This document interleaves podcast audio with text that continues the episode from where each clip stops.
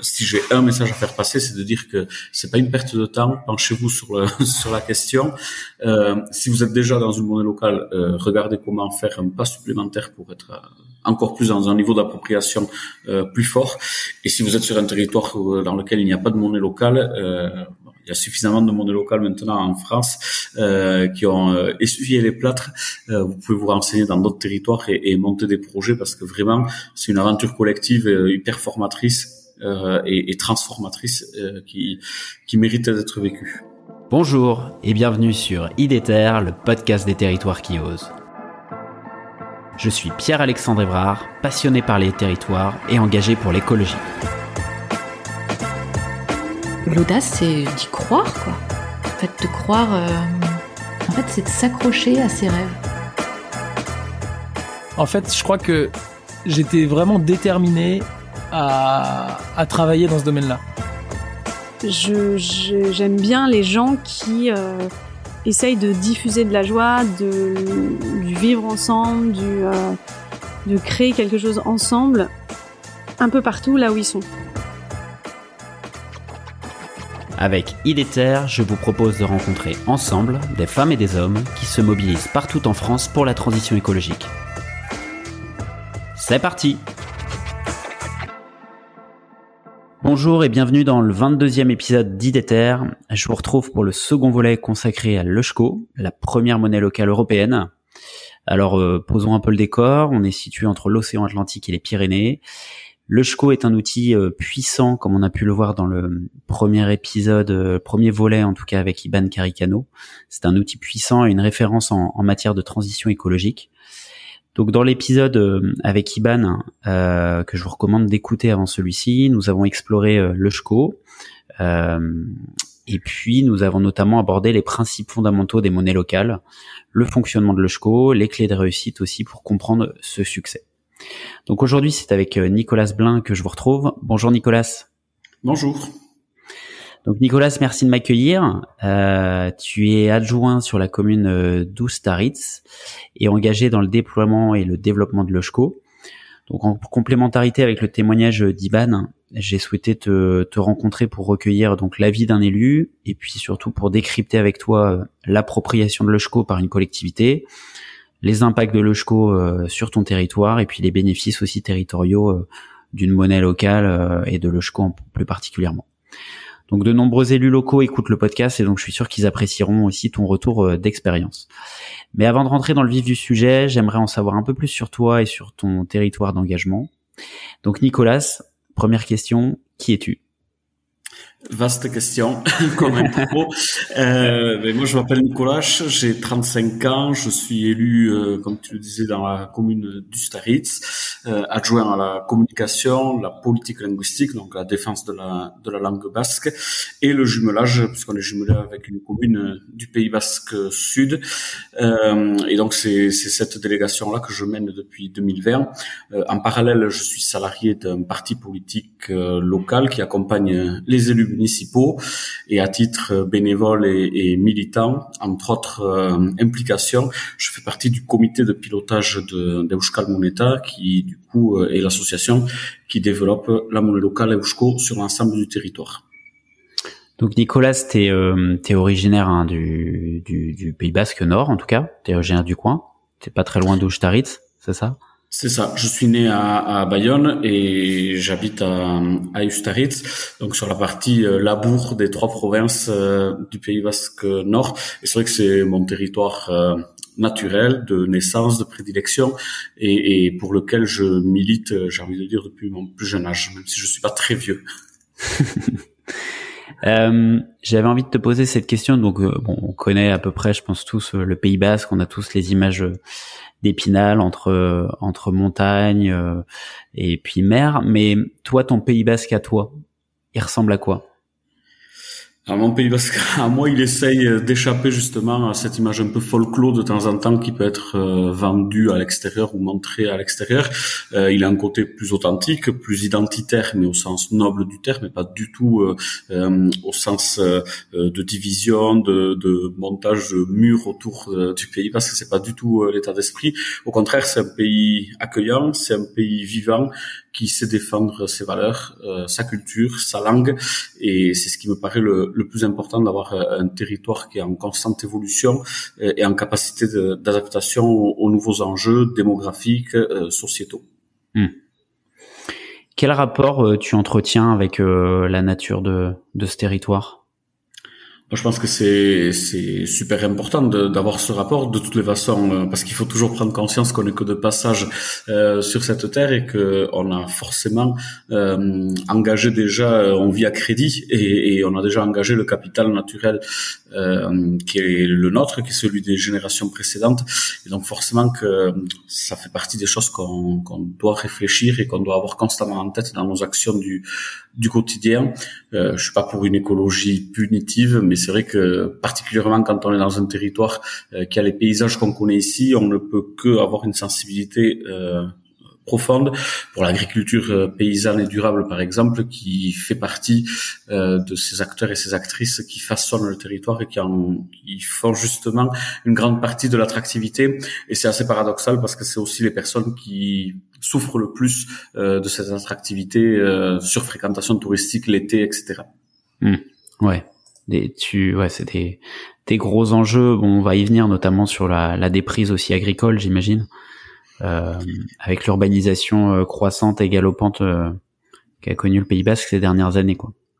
C'est ça, on a un système euh, immobilier qui a été laissé au marché libre et c'est pas forcément le sujet du jour, mais tout est lié euh, et, et, qui fait que l'appétit économique euh, d'une minorité euh, amène des, des coûts euh, immobiliers qui sont totalement inaccessibles pour la population locale et un phénomène qu'on connaissait sur la côte basque il y a 20 ans qui est en train de gagner les terres petit à petit et, et de s'étendre vers l'intérieur. Mmh. Ouais, ouais. Alors, c'est pas ton premier mandat, parce que tu as été élu, il me semble, pour la première fois à l'âge de 19 ans. C'est ça. J'étais, soi-disant, selon la préfecture, l'élu le plus jeune du, du, département en 2008. C'était dans la commune où, où habitaient euh, mes parents, Macaille, 500 habitants, et une première expérience euh, institutionnelle de, de gestion municipale euh, qui était déjà hyper formatrice et, et intéressante. Et après, euh, ma vie personnelle m'a amené à m'installer à, à Ustaritz en 2014, et l'équipe municipale euh, en place de Bruno Carrère et, et, son équipe était venue me solliciter en 2019 pour les rejoindre sur ce mandat 2020-2026.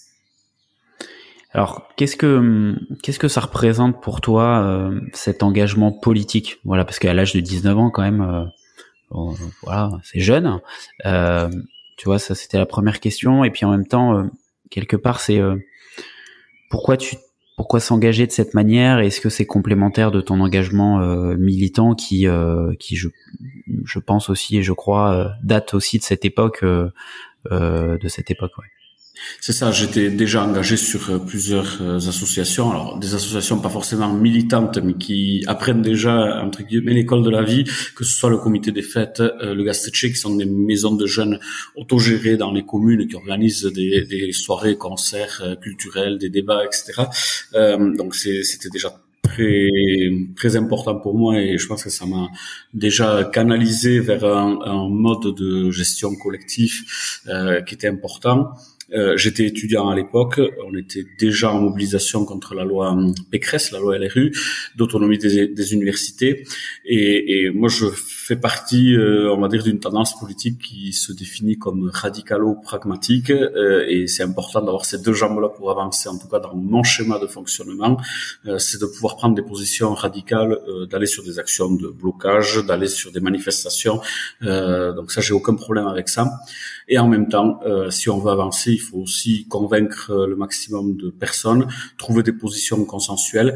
Et je trouvais que l'engagement euh, institutionnel, il avait ça d'intéressant, c'est qu'on peut arriver avec des idées euh, un peu radicales pour essayer de changer à notre toute petite échelle le système de l'intérieur euh, et en même temps euh, de trouver ce pragmatisme pour euh, amener le maximum de citoyennes et de citoyens sur nos positions et, et, de les convaincre que la politique qu'on leur a proposée au moment des, des, élections est la bonne et que les choix que l'on fait sont pour l'intérêt général.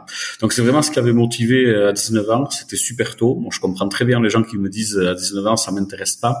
Moi, j'ai fait le pari d'y aller. J'y ai pris goût. Euh, j'ai pas vocation à être élu euh, toute ma vie, mais, mais c'est vrai que la gestion publique, l'intérêt collectif et, euh, et, toujours se questionner sur euh, notre action vis-à-vis d'une population qui est avec des attentes de plus en plus fortes parce que les crises qui se multiplient depuis des années font poser une pression aussi sur les élus locaux et, et je trouve ça passionnant même si c'est hyper chronophage et il y a quelques prises de tête de temps en temps. Justement, sans, rebondir trop sur l'actualité, mais tu as dû voir passer ça, euh, cet élu qui, euh, sur la commune de Saint-Brévin-les-Pins, en Loire-Atlantique, euh, a démissionné suite aux, pressions et aux attaques personnelles qu'il a subies. toi, tu, en tant qu'élu, quel est ton regard? Est-ce que ça t'effraie? Est-ce que autour de toi, le climat des élus, enfin, vous êtes nombreux aussi à vous poser des questions et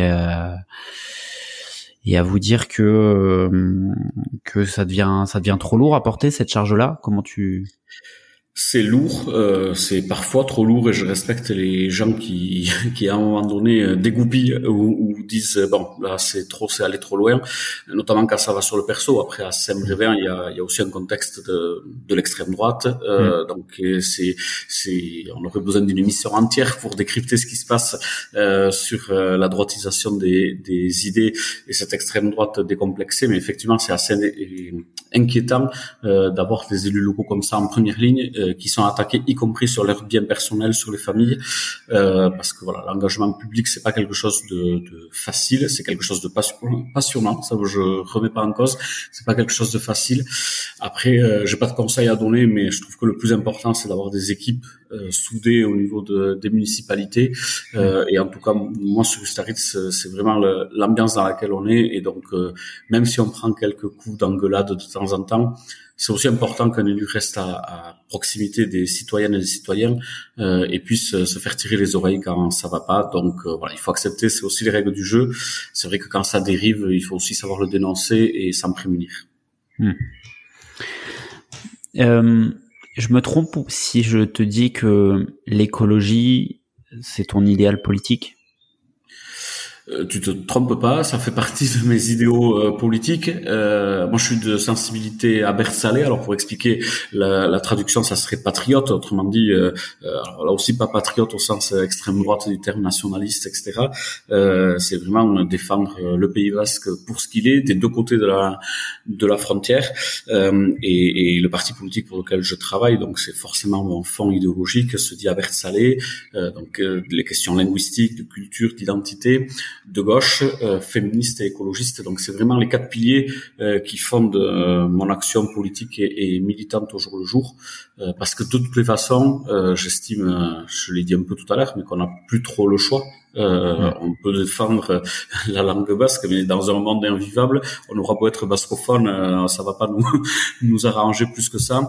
Euh, on peut être féministe et il faut l'être, j'ai pas de doute, mais si la planète n'est plus habitable, on a de toute façon un problème. Donc c'est la mère de toutes les batailles et, et toutes nos, nos, batailles du quotidien sont toutes légitimes et importantes, mais elles doivent être regardées aussi par le prisme de, de l'écologie, parce que tout ça est, est ultra complémentaire. Euh, justement, quand on parle de, biodiversité, de, défense des espèces menacées, euh, je pense justement que euh, les femmes qui subissent le système du patriarcat et qui sont minorisées, la langue basque qui subit les attaques de la Constitution française et qui est une langue considérée comme minorisée, en fait, il y a des mêmes leviers, même si toute proportion gardée, hein, je...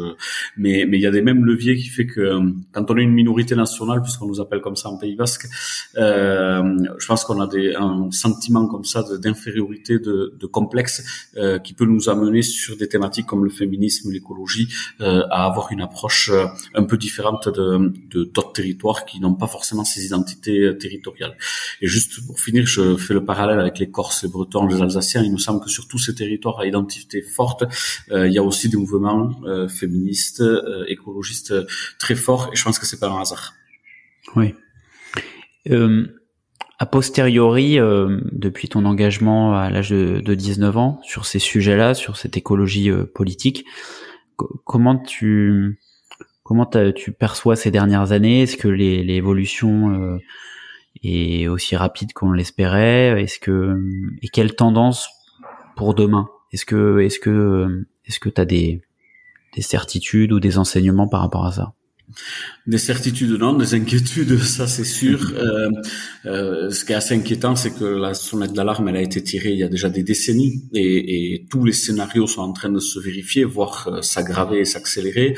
Euh, et pour autant, euh, on n'arrive pas à impulser des politiques à la hauteur des enjeux. Et même quand la volonté politique est là, les freins financiers, les freins légaux permettent pas de, de développer pleinement les, les, politiques à la hauteur des enjeux. En plus de ça, le temps institutionnel, c'est un temps long. Euh, L'administration est longue. Euh, et pour autant, on est dans une course contre la montre pour éviter euh, d'arriver aux, 2 degrés et demi, 3 degrés, voire on nous parle maintenant de 4 degrés de, de moyenne de réchauffement climatique. Euh, et donc, euh, ça aussi, c'est un des autres marqueurs de, de mon engagement. c'est qu'on a absolument besoin, dans ce radicalo-pragmatisme, d'avoir l'institution qui prend des décisions un peu sur le long terme. Mais un bon élu, c'est un élu qui a aussi euh, une population derrière qui, qui le pousse, qui, qui, organise des pétitions, des manifestations, euh, de manière à, à, vraiment accélérer euh, et, et, montrer qu'il y a des attentes citoyennes un élu seul dans sa mairie euh, Tour d'Ivoire, euh, non connecté au territoire, c'est absolument pas intéressant. Euh, et c'est aussi ça qui justifie, dans mon cas en tout cas, que je maintienne malgré mon, mon engagement municipal et, et mon boulot, tout un certain nombre d'implications dans un journal local, à l'Eushko, ou dans d'autres associations et collectifs divers, pour garder cette, cette connexion. Et notamment sur l'écologie, je redis, le temps institutionnel c'est du temps long, les moyens administratifs sont pas à la hauteur des enjeux. Et donc à partir de là, s'il n'y a pas des mouvements citoyens forts pour nous rappeler un peu euh, l'urgence, euh, on, risque de perdre un temps qui pourtant euh, euh on n'a pas le luxe de pouvoir perdre du temps en la matière. Hmm. Euh, hier soir, j'ai assisté à une conférence d'une exploratrice conférencière Déborah Pardo qu'on a invitée sur notre territoire pour venir un peu présenter ses travaux et puis euh, surtout son optimisme par rapport à l'écologie. Et à un moment donné, elle revenait, euh, elle parlait de la, du triangle de l'inaction. Je sais pas si tu vois ce dont je parle, Nicolas. Non, pas du tout. En fait, c'est bah, donc euh, une forme de triangle. Euh, au sommet, t'as as le, le, volet, euh, enfin t'as le pôle entreprise sur le la, partie droite, enfin la, pointe du bas à droite, la partie citoyenne, et puis à gauche, sur la partie plutôt État ou administration. Et en fait, ce triangle de l'inaction, c'est que chacun se renvoie la faute. Euh, euh, les citoyens disent euh, c'est c'est à l'État aux administrations de faire les choses. Les entreprises disent bah oui mais nous tant que l'État ou les administrations réglementent pas les choses, je vais pas bouger, je vais pas être plus écolo parce que sinon je vais perdre des paires de marché en fait. Et ce qui fait que ça explique que, en tout cas ça peut expliquer que personne n'agisse en fait sur toutes les échelles, à la, à la fois l'échelle individuelle ou l'échelle collective.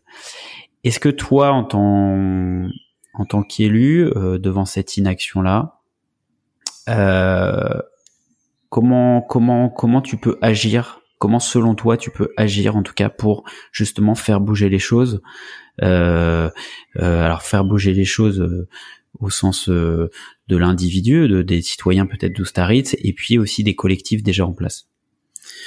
Moi, je crois que bon, il y a beaucoup de volonté politique d'abord euh, à, à, marquer, mais il me semble quand même que la population est de plus en plus prête euh, à accepter des, des, politiques ambitieuses euh, en la matière, euh, dans tous les volets de, de l'écologie politique, euh, des mobilités à la gestion de l'énergie, l'alimentation, les circuits courts. Donc, euh, ça, je pense qu'il y a des mentalités qui, qui ont évolué. les gens sont aussi quand même en train de regarder comment ils terminent la fin du mois. Et donc, c'est aux, aux, élus locaux aussi de pouvoir accompagner cette transition.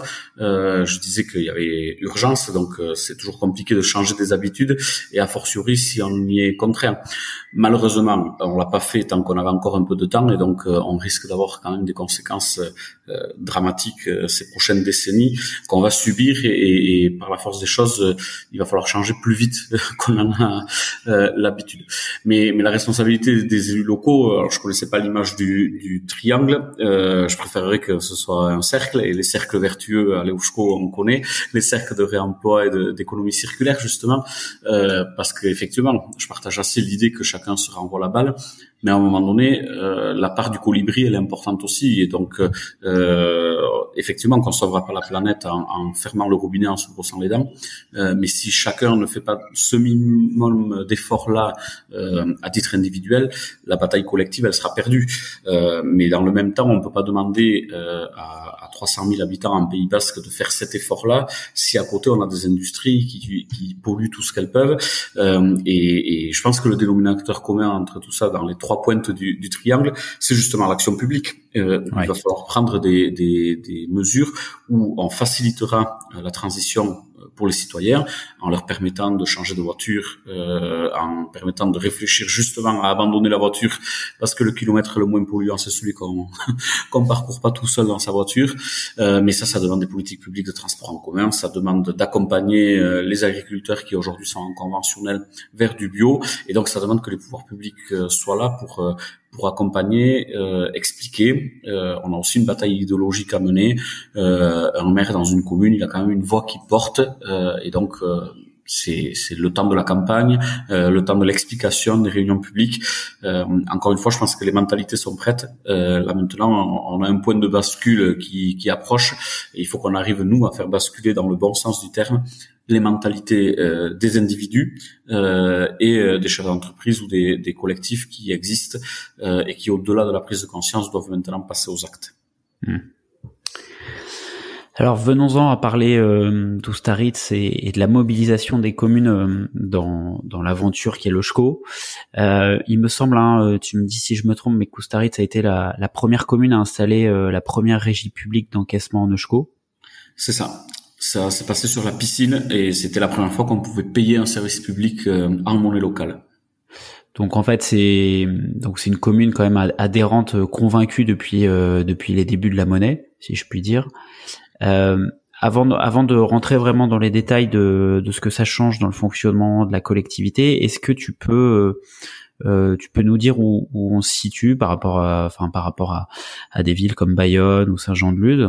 Et puis, euh, est-ce que tu peux nous aider, euh, voilà, à, à, nous situer, nous présenter aussi, c'est quoi les enjeux de la commune euh, quand euh, quand t'es rentré dans ce nouveau mandat en, en 2020 et les enjeux actuels également? Bon, géographiquement parlant, Ustaritz est aux portes de, de l'agglomération du BAB, Bayonne-Anglette-Biarritz. Euh, on a un quart d'heure, 20 minutes de, de Bayonne. Euh, évidemment, euh, pas aux heures de pointe parce qu'il faut quasiment une heure euh, le matin pour pouvoir rentrer dans l'agglomération. Autre problème écologique. Et Ustaritz, justement, un des enjeux, c'est, d'éviter ce phénomène de, de cité dortoir. On a un tissu associatif ultra riche avec des, des animations culturelles et, et, une programmation, notamment de culture basque, très très riche, qui est plus une vie On a, on a 400 étudiants sur la commune, euh, qui nous permet justement de maintenir une, une vie euh, sur la sur la commune. Je pense que tout l'enjeu de ces de ces communes qui sont en périphérie euh, urbaine. Euh, on appelle ça l'entrecôte chez nous. Il y a la côte intérieure et on appelle ça l'entrecôte euh, de manière un peu imagée.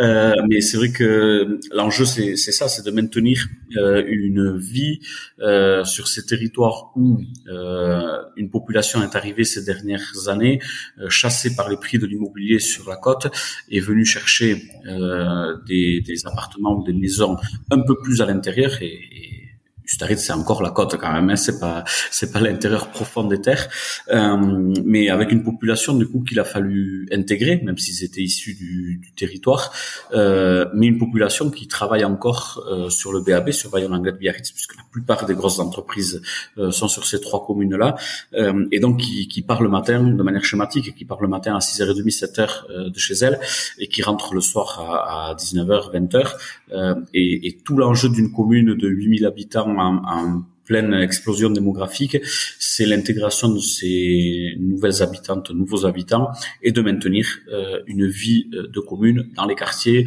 sur les places des, quartiers, puisqu'on a, on a plusieurs frontons pour jouer à la pelote basque. Donc euh, c'est, ultra important pour nous et c'est un des gros enjeux pour les prochaines années de, réussir cette intégration et, maintenir le bien vivre ensemble à Ustaritz. Hmm. Pourquoi la commune euh, a-t-elle fait le choix du coup d'adhérer à l'EUSCO euh, et euh, est-ce que tu peux nous situer peut-être la date de cette adhésion? Bah, L'EUSCO s'est créé en, 2013 et, ça a été assez rapide. Il y avait des municipales en, en 2014 et je trouve que pour un élu, euh, on a souvent des grands principes qu'on présente aux, élections. On a envie de faire euh, tel projet, on a envie de défendre telle valeur. On, fait tout un tas de propositions qu'on met sur nos plaquettes de campagne. Et parfois, on est un peu démuni sur les moyens d'action. Comment on met en œuvre ce, cet idéal politique dont on a parlé euh, aux citoyennes et aux citoyens pendant les élections. Et quand l'EUSCO, l'offre de, de l'EUSCO est arrivée, euh, ça cochait pas mal de cases de se dire euh, on a là une monnaie locale qui appartient au territoire et nous on a vraiment le territoire chevillé au corps euh, de, de, notre politique euh, municipale, euh, l'écologie, donc les circuits courts, le maintien de, de commerce de proximité, le tissu associatif via le 3%, Iban en avait parlé sur la première partie, mm. avec une source de financement pour les pour les associations, une vie qui peut se faire de plus en plus en Euskara avec un affichage bilingue basque-français qui est, qui est aussi mis en place par l'EUSCO. Euh, et donc, euh, quand on voit euh, le cahier des charges de l'EUSCO, la proposition de l'EUSCO, en tant qu'élu local, on se dit, mais évidemment, c'est ça qui nous manquait. on avait besoin d'un d'un collectif citoyen parce que c'est vraiment une monnaie qui est portée par des par des bénévoles au départ, par des salariés aujourd'hui et des bénévoles euh, et, qui, qui, du coup nous sert sur un plateau. Euh, moi je dis souvent que je comprends pas comment les élus d'autres élus s'en sont pas emparés plus vite, mais qui nous sert sur un plateau en moyen de mettre en œuvre euh, toute une partie de notre projet politique euh, municipal. Euh, et donc je pense que ça s'est fait de manière ultra naturelle euh, de dire mais évidemment qu'on doit y aller, non seulement parce qu'il faut adhérer au projet et les aider, mais parce qu'en plus, euh, plus que nous les aider, c'est eux qui vont nous rendre service parce qu'ils sont en train, euh, encore une fois, de nous offrir un outil qui va permettre le mieux vivre ensemble en Euskara, dans le respect des, des, petits commerces locaux. Et ça, ça vraiment, ça colle avec la, la philosophie de travail que, que l'on a dans la majorité municipale euh, du Staritz. Hmm. Euh, tu réponds, y réponds quand même, mais euh, pour les, les, communes justement qui n'adhèrent pas à cette monnaie locale, en tout cas, pourquoi une commune a tout intérêt à y adhérer en fait? Tu y aurais partiellement répondu là tout de suite, mais est-ce qu'il y a d'autres éléments que, que tu aimerais ajouter?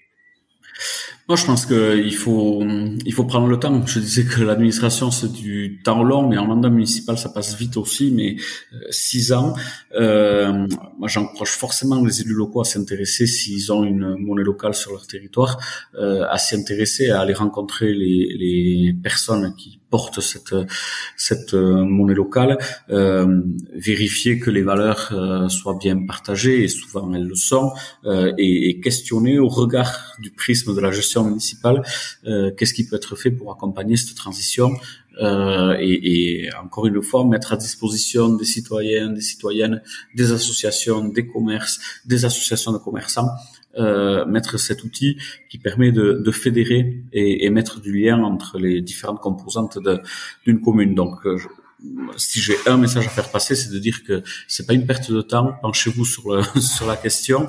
Euh, si vous êtes déjà dans une monnaie locale, euh, regardez comment faire un pas supplémentaire pour être euh, encore plus dans un niveau d'appropriation euh, plus fort. Et si vous êtes sur un territoire dans lequel il n'y a pas de monnaie locale, il y a suffisamment de monnaie locale maintenant en France qui ont essuyé les plâtres.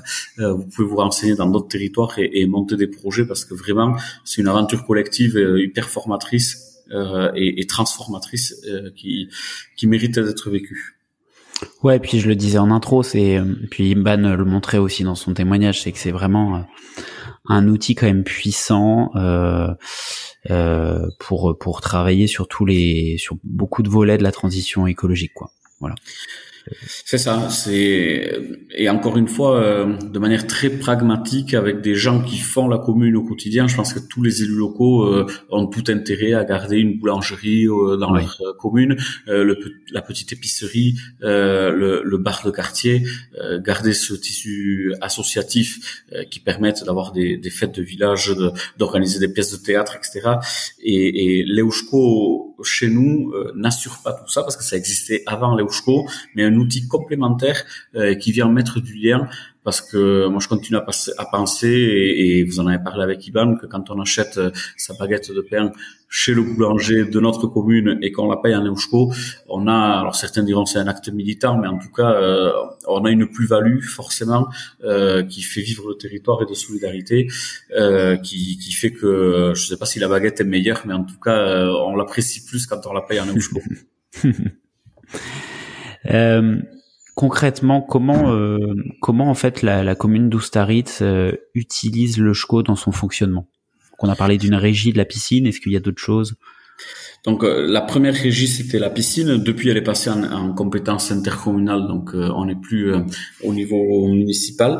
nous on a la médiathèque qui reste encore où on peut s'abonner à, à on fait face aussi à des difficultés de changement de réglementation dans l'État français où de plus en plus l'État français est en train de, supprimer les régies municipales. Donc ça c'est une vraie problématique pour l'Euschko sur ces prochaines années. on aura de moins en moins de circulation d'argent liquide dans les dans les Et donc tout l'enjeu pour euh, d'arriver à faire en sorte que les communes euh, utilisent de plus en plus la monnaie numérique, que le Trésor public lui-même puisse envoyer les factures de garderie, de cantine euh, en EUSCO. Et aujourd'hui, pour l'instant, c'est pas le cas tout simplement parce que les questions, ces questions-là se sont pas posées jusqu'à maintenant. On explore euh, un, un, terrain en friche. Euh, et que la réglementation n'est pas adaptée euh, à l'essor qu'ont connu les, les monnaies locales, et en particulier l'EUSCO, qui est la première monnaie locale européenne, la réglementation, les lois sont pas en adéquation avec la volonté politique euh, euh, dans les communes et, et, sur les territoires. Donc concrètement, nous on essaye de, de proposer des paiements en Eusko euh, chaque fois que c'est possible. On a aussi fait le choix et on est la, la première et pour l'instant la seule commune, mais je désespère pas que l'exemple sera suivi euh, où les élus qui touchent des indemnités, le maire, les adjoints, les conseillers délégués, ont tous une partie de leur indemnité qui est payée en Eusko et pour nous, c'était important, euh, déjà sur le symbole, de montrer que nous-mêmes élus, euh, nous montrons l'exemple et que prend une part de notre indemnité en Eusko, euh, de manière à faire passer le message aussi que les entreprises euh, peuvent payer une part des salaires euh, en Neuschko. Et, pour nous, c'est une bataille euh, à mener, celle-là, puisque c'est à partir du moment où on touche une part de notre indemnité mensuelle, de notre salaire mensuel euh, à Neuschko, on intègre complètement la monnaie locale complémentaire dans, notre quotidien et, ça devient vraiment monnaie courante, sans jeu de mots. c'est totalement naturel. On reçoit nos Eusko tous les mois. Au-delà du change automatique que l'on fait de manière euh, volontaire, euh, c'est intégré. Euh, voilà, tout le monde, tous les salariés qui touchent leur salaire, une part de leur salaire à, à ont tous un logiciel qui directement se connecte sur comment je réemploie l'Euschko et du coup change leurs habitudes de consommation. Ah oui, donc les, agents de, de, la commune ont une part de leur salaire payé en Euschko. Alors les agents, c'est vraiment sur la part du, du volontariat et je volontariat. que c'est assez peu. Bon, dans les entreprises aussi, un, un patron peut pas imposer à ses salariés de toucher une part de leur euh, salaire à, à Neuschko, euh, mais il y a un travail de pédagogie à faire et je, reconnais que nous aussi on doit le faire euh, au sein des services municipaux.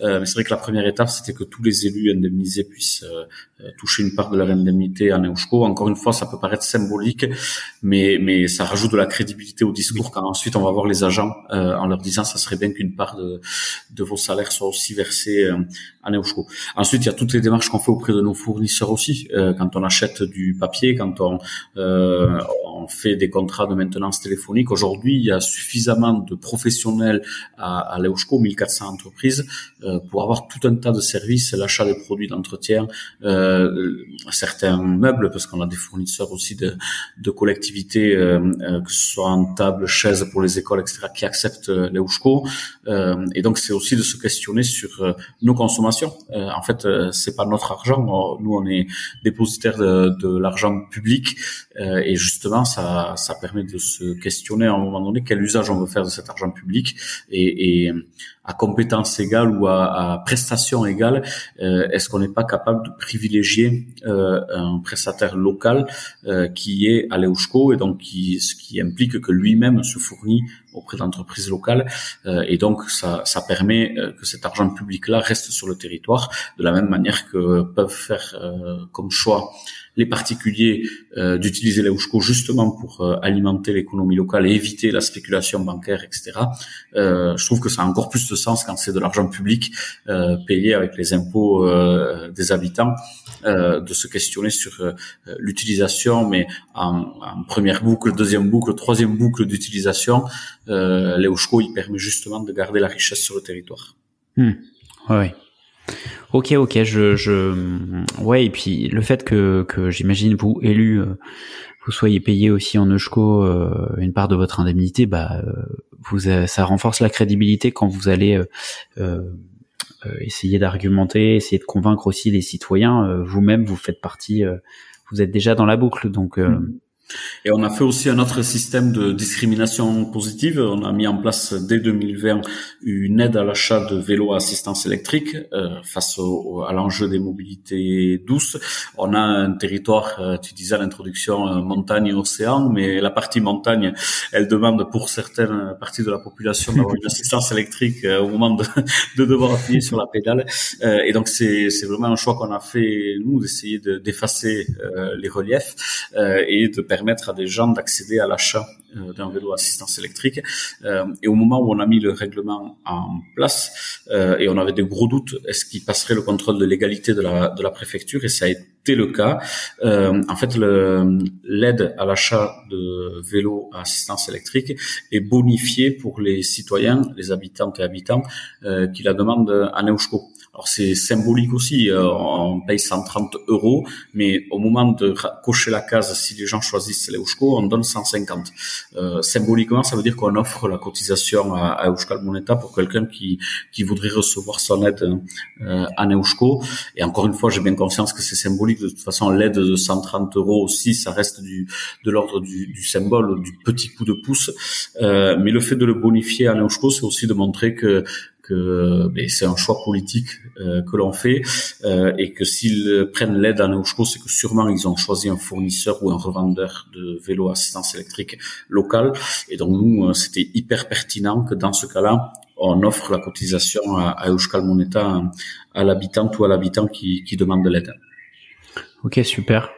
Et question sur les marchés publics. Est-ce que est-ce qu'aujourd'hui vous pouvez écrire que euh, euh, bah, vous êtes regardant sur un des critères, par exemple d'éligibilité d'un marché? Est-ce que vous pouvez écrire le fait que ça soit quelqu'un qui a adhéré à l'OSCO, qui partage les valeurs de l'OSCO, euh, ou voire même vous allez rémunérer, vous allez payer le marché, une partie du marché en OSCO Est-ce que ça, la réglementation le permet encore? Euh, je pense, je suis un peu prudent sur les termes, je pense qu'on pourrait pas euh, l'écrire de manière euh, stricte et fermée, euh, tout simplement parce que il y aurait un problème de, de, mise en concurrence ou de concurrence déloyale, ou en tout cas on fermerait la porte à un certain nombre de prestataires à un marché public. Et ça, je pense qu'au niveau légal, mm. ça doit pas rentrer dans les clous. Par contre, c'est ce qui est magique avec la loi française, c'est qu'on trouve toujours des moyens de, de la contourner gentiment. c'est qu'on peut mettre dans le cahier des charges quand même euh, une critérisation et une pondération des critères euh, selon les fournisseurs. Et donc, euh, de manière indirecte, on peut favoriser quelqu'un qui est à l'EUSCO tout simplement en vérifiant que son siège social soit bien sur le territoire, et donc ça veut dire qu'il est compatible avec l'EUSCO, qui se fournit auprès de fournisseurs euh, locaux, et donc c'est totalement en compatibilité avec l'EUSCO. Donc on peut se retrouver avec des, des marchés publics euh, qui soient EUSCO compatibles sans pour autant écrire noir sur blanc. On acceptera que des entreprises qui sont à, à l'EUSCO. Oui, oui. À l'inverse, je pense qu'il y a un changement de, de mentalité, notamment sur les marchés publics euh, pour euh, concernant des, de la gestion de services publics et notamment avec euh, une vente de services, que ce soit des prestataires de cantine, que ce soit des prestations sociales d'aide à domicile, de, de, transport en commun, je ne sais pas quel marché public. Comme l'EUSCO est en train vraiment de s'implanter sur le territoire, euh, je pense qu'on peut faire le pari que certaines entreprises euh, de plus en plus euh, mettront dans le cahier des charges. Autant nous, on peut pas l'imposer dans le cahier des charges initial. Autant je pense que dans leur réponse, pour motiver et prouver tous les critères dont je parlais, les fournisseurs locaux, euh, le réemploi, le, le, euh, l'utilisation de la langue basque. En fait, je je pense qu'on arrive à un point où les entreprises qui répondront à des marchés dans des communes euh, favorables à l'EUSCO utiliseront leur adhésion à l'EUSCO comme un argument supplémentaire pour euh, retenir l'attention des, des, élus. Et ça, ça veut dire qu'on gagne aussi une, bataille idéologique ou culturelle, euh, parce que si c'est un argument pour accéder à des marchés, euh, un chef d'entreprise, euh, moi je disais que j'étais radicalo-pragmatique, les chefs d'entreprise ont plus le pragmatisme et c'est normal, ils ont un modèle économique à faire vivre, des salaires à, à verser à la fin du mois. Euh, mais s'ils se rendent compte que c'est un argument commercial et qu'ils peuvent gagner des parts de marché et des marchés publics euh, grâce à la monnaie locale, euh, on risque là aussi de connaître un essor particulier de développement de l'EUSCO ces prochaines années. Ouais, totalement, ouais. oui, c'est sûr. Euh, si on en vient maintenant à parler de, des impacts un peu territoriaux, euh, quels sont les effets leviers euh, de l'OSCO que tu as pu voir euh, s'animer, s'articuler sur le, sur le territoire? Bon, les leviers, on a, quand on adhère à il y a des, il y a des défis euh, à, remplir. Un professionnel qui adhère à l'EUSCO euh, doit euh, euh, se fournir chez des fournisseurs locaux, alors pas exclusivement. Il doit mettre en place de, l'affichage bilingue ou prendre quelques heures de formation pour assurer un accueil en, langue basque. On a des outils qui ont été développés par l'association Euskal Moneta aussi. On a par exemple un agenda culturel en Eusko en fait l'idée c'est que chaque euh, jeudi ou chaque vendredi euh, on envoie euh, une newsletter à nos adhérents avec les activités du week-end où ils pourront payer à Eusko. et donc je trouve que ça, ça, ça crée un sentiment d'appartenance à un territoire, à une communauté qui est, qui, est, ultra important parce que l'association qui va faire l'effort d'adhérer à l'Eusko de, de, proposer le billet d'entrée de son concert à Neuschko, les consommations, euh, euh, que ce soit la euh, nourriture ou, ou boisson à, à Neuschko. Elle se retrouve avec une certaine visibilité dans le réseau euh, Eusko via nos, annuaires via l'agenda culturel euh, et, en échange de quoi les personnes qui adhèrent à, à l'Eusko euh, et qui vont chercher euh, de manière un peu naturelle des endroits pour les réutiliser vont être hyper attirés par des événements où le Ushko est pris en compte. donc dans la territorialité, je trouve que c'est important parce que on a tous des habitudes dans notre quartier, dans nos cercles d'amis habituels, dans les associations qu'on fréquente. Et, et avec les Ushko, on crée une macro-communauté du coup qui est très diffuse sur l'ensemble du territoire et qui permet de se dire qu'on a ce dénominateur commun d'une monnaie qui nous appartient à nous, dont on est les actrices et les acteurs, euh, et qu'on est en train de faire territoire, de faire sens entre nous en faisant circuler cette monnaie, et que, enfin voilà, je pense que c'est un sentiment d'appartenance euh, qu'on a du mal à mesurer, euh, et, et, on essaye beaucoup d'avancer sur les, les, mesures de l'impact de, de l'EUSCO, euh, des travaux de recherche universitaire, etc. Euh, mais, mais le peu de travaux qu'on a, de retour qu'on a, il y a quand même ce sentiment d'appartenance ce sentiment d'appartenance, de, de faire territoire, consensus comme ça, et, et je trouve que c'est hyper important. Justement, avec euh, avec Iban, on a on a abordé la question de l'échelle. Euh, voilà, quelle est l'échelle la plus pertinente pour une monnaie locale? Et en fait, en, discutant, en échangeant et avec les, les éléments de réponse qu'il me donnait, c'est qu'on se rend bien compte que le sujet euh, doit pas être l'échelle, enfin le sujet de la problématique doit pas être posé comme ça, mais plutôt euh, ce que tu dis là, c'est le, le fait territorial. C'est le fait territorial qui doit nous amener à, à, une réflexion sur la création ou non d'une monnaie locale et c'est le fait territorial aussi qui explique le, le succès de l'Eushko. Euh, quel est ton regard, toi, et ton avis, euh, ton avis là-dessus? Je pense que c'est alors c'est entièrement vrai sur euh, l'Eushko. Je me garderais bien d'en faire une généralité et de dire aux autres comment ils devraient faire. Euh, mais effectivement, chez nous, ça, ça a pesé. Il faut un minimum d'échelle. Euh, une monnaie locale à, à l'échelle d'un petit quartier, d'un seul marché, etc. Euh, elle va pas se développer suffisamment parce que les, les possibilités de réutilisation seront limitées. Donc, euh, il y a besoin d'une échelle, d'une certaine masse euh, pour pouvoir euh, euh, assurer une circulation fluide de, de l'EUSCO entre les professionnels, entre les particuliers les associations. En même temps, on a besoin d'un territoire qui soit pas trop vaste non plus, parce que sinon on rentre en contradiction avec les circuits courts, avec le lien social, le petit commerce de proximité. Euh, mais c'est vrai que chez nous, en tout cas, euh, ça a compté et ça compte beaucoup euh, le fait culturel, identitaire, l'appartenance au, au, territoire. on a un territoire qui, qui s'est battu des années pour avoir une reconnaissance institutionnelle, d'avoir une institution euh, qui rassemble les 158 communes du Pays Basque Nord. Euh, quand je dis que des années, en fait, c'est des siècles, hein, parce que déjà au moment de la création des départements, euh, au moment des États généraux de 1790, les députés du Pays Basque avaient demandé la création d'un département Pays Basque. Donc c'est quelque chose qui remonte à la nuit des temps. Oui, ça remonte. faire territoire, d'avoir une reconnaissance administrative.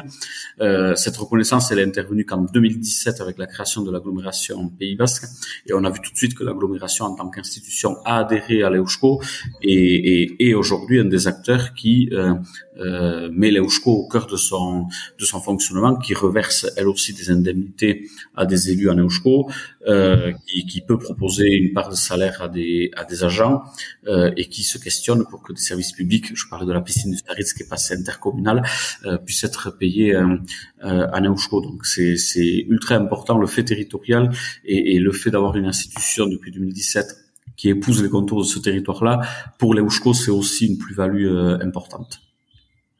Est-ce que tu euh, est-ce que tu es élu communautaire? Non, moi je participe à des commissions thématiques parce que l'intercommunalité à 158, euh, c'est un peu compliqué. Il y a 232 au euh, élus au conseil communautaire euh, et donc on s'est organisé en commission territoriale. Ce sont des pôles territoriaux. Moi je fais partie de, du pôle territorial auquel appartient Ustaritz. et ensuite il y a des commissions thématiques. moi je fais partie de deux commissions thématiques de l'agglomération, celle sur la politique linguistique et celle sur l'égalité entre les femmes et les hommes. D'accord. Donc là, tu l'évoques, il y a 158 collectivités sur le Pays Basque Nord. En tout 158 communes, c'est ça. Euh, il me semble, à l'heure où on l'enregistre, il y a 36, euh, enfin il y a 35 communes et, et, et l'aglo euh, du de, de, de Bayonne, euh, Biarritz Bayonne, qui euh, qui a adhéré à l'Eushco. Euh, quels sont selon toi quand même les freins qui expliquent que toutes toutes les communes n'adhèrent pas encore, au-delà du du positionnement politique peut-être, de l'affichage politique C'est quoi les freins profonds qui expliquent qu'elles adhèrent pas encore? Il y a quand même voilà des gens qui ont ce frein, on va dire politique, des gens qui considèrent qu'une monnaie locale c'est quelque chose de de bobo, qui est pas un levier utile, efficace, euh, mais souvent par méconnaissance en fait.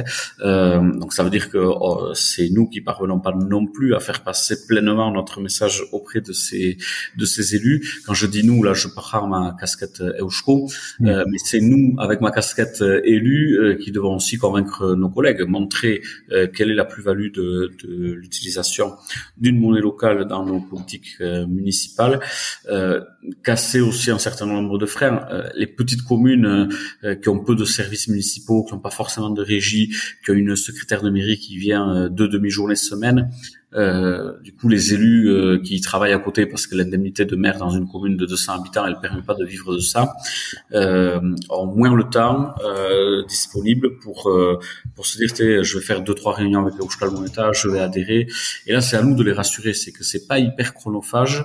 passer à l'Eushko, c'est c'est une réunion ou deux et, et, un dossier à remplir qui est pas inaccessible, mais derrière, ça ouvre quand même un réseau de collectivités, un réseau de professionnels. et encore une fois euh, je le disais tout à l'heure, mais des levées d'action euh, ultra pragmatiques euh, au quotidien pour faire vivre notre commune, ses associations et, les commerces locaux.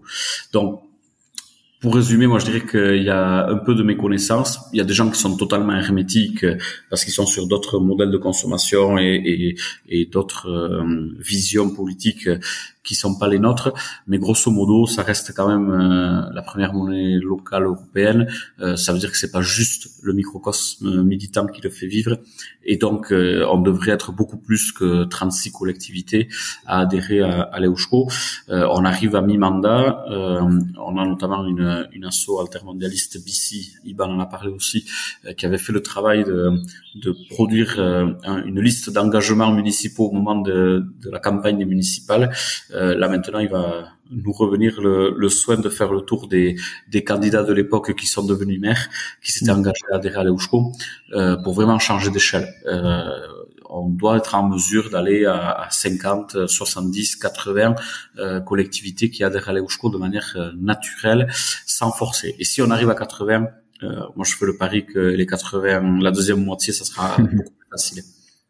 Ouais, donc dans à suivre en tout cas, mais dans les dans les mois euh, à venir, euh, euh, normalement le nombre va augmenter. C'est un objectif. Est-ce que une collectivité doit-elle être, selon toi, à l'origine de la création d'une monnaie locale? Moi, j'ai quelques doutes là-dessus. Euh, je pense que, mais encore une fois, je ferai pas de généralité. Je me garderai bien de donner des leçons euh, parce que je suis sûr qu'on peut prouver le, le contraire euh, par exemple. Mais il me semble quand même que euh, avoir un collectif citoyen au départ et, et, la faire reposer sur du bénévolat, un réseau euh, euh d'AMAP, un réseau de, de, petits paysans qui, qui euh, ont déjà des habitudes ensemble, une interconnaissance, un réseau de, je sais pas, une association de, de quartier euh, qui organise des animations. donc d'avoir cette puissance citoyenne mobilisée, ça me paraît ultra nécessaire, c'est vital pour le projet. Et donc le fait que ça repose sur les, les bénévoles, les militants, ça me paraît euh, primordial. Euh, cela dit, en disant ça, je suis pas en train de dire que les collectivités n'ont aucun rôle dans la mise en place, le développement euh, d'une monnaie locale. elles peuvent effectivement impulser. moi, je serais d'avis de dire à mes collègues élus dans des territoires qui sont pas encore pourvus de monnaie locale, intéressez-vous au sujet, proposez des réunions publiques, faites venir la population, faites ce travail de pédagogie. Euh, de là à dire, enfin, voilà, j'ai mis un tout petit doute sur le fait de est-ce que c'est la, la municipalité, l'intercommunalité, un département, une région qui doit impulser, mettre en place, salarier les, les premiers salariés de, de, de la monnaie locale. J'ai un tout petit doute là-dessus parce que si, même si ça se fait comme ça, euh, il faut pas oublier le, le, pouvoir citoyen et il faut de toute façon passer par la case mise en relation de, de bénévoles. Euh, donc euh, voilà, c'est une réponse un peu mitigée, mais je pense que les deux sont complémentaires. Par contre, après, au niveau des subventions, de l'adhésion, du développement de la communication, la collectivité et le pouvoir public a, toute sa place et doit pouvoir accompagner plus l'accompagnement que l'impulsion, si je dois résumer ma, réponse. Oui, oui, oui.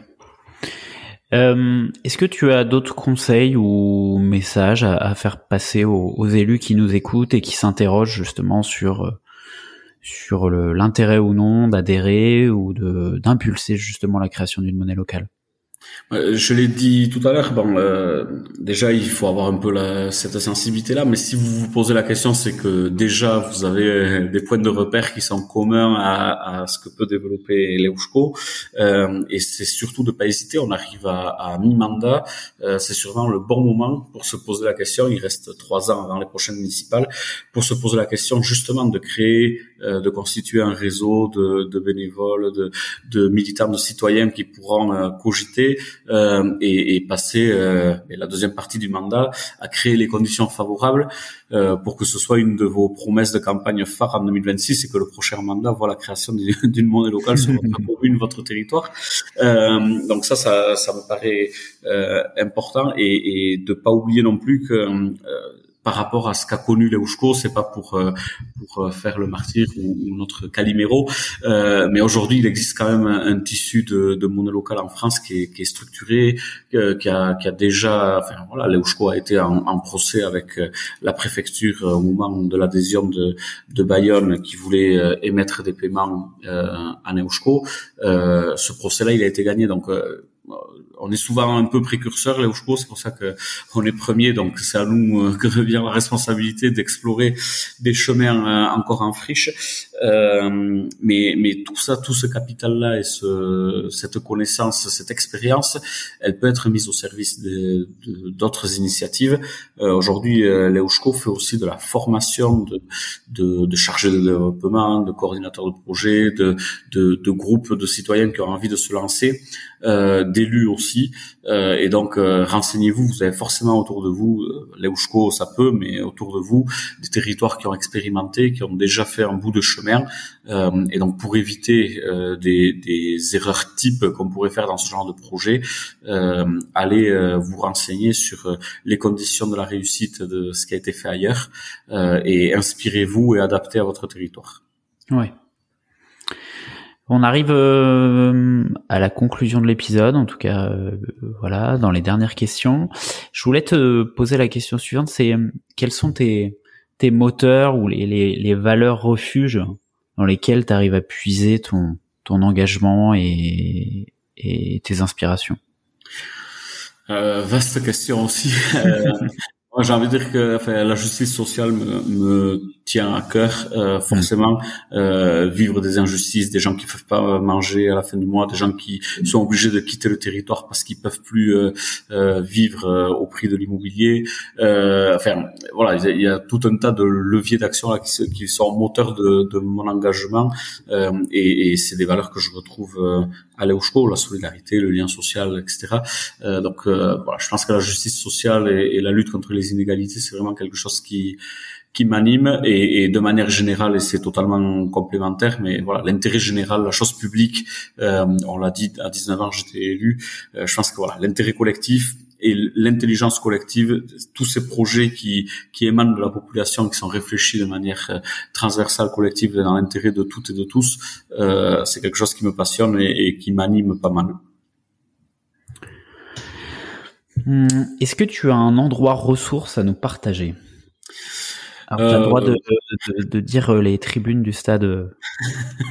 ça, c'est, c'est un endroit, le stade Jean Daugé et l'aviron mayonnaise, effectivement, je sais pas si c'est un endroit ressource, mais c'est un endroit un peu défouloir pour moi.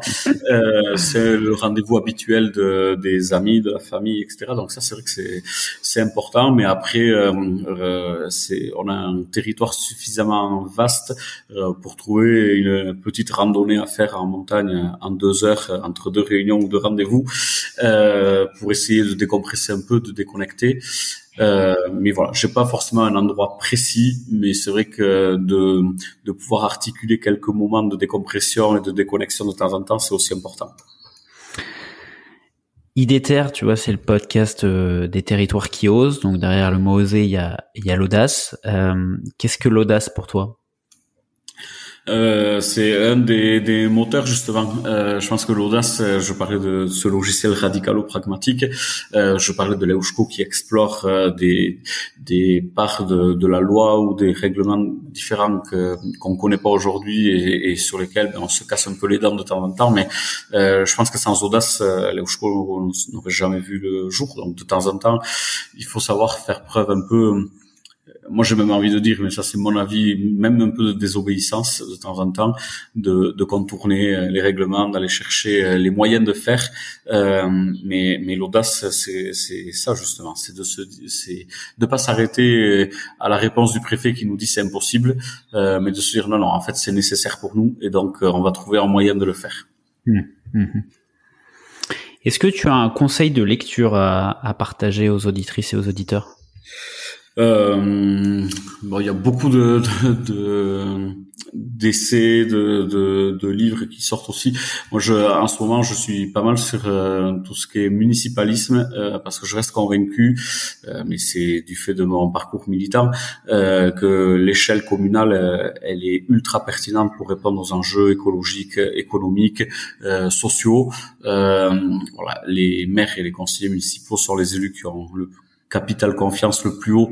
Euh, on pourra dire que c'est pas compliqué en ce moment avec vu l'état des autres des autres instances euh, euh, et des collectivités, mais mais je pense qu'il y a vraiment un sentiment d'appartenance à la commune et quelque chose qui fait sens. et donc j'ai pas mal de lectures en ce moment sur le sur le municipalisme.